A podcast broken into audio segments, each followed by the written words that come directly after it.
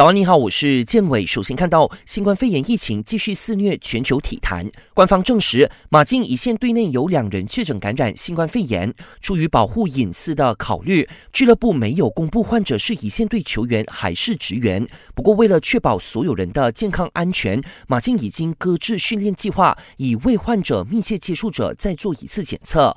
马竞原定这个星期五将进行欧冠八强赛，暂时不清楚会否因为确诊结果而受到影响。东京奥组委也沦陷，证实又有一名员工确诊染疫，是公开的第三宗病例。自从新冠肺炎疫情爆发以来，日本体坛陆续出现感染事情，多名相扑、棒球和足球运动员也被感染。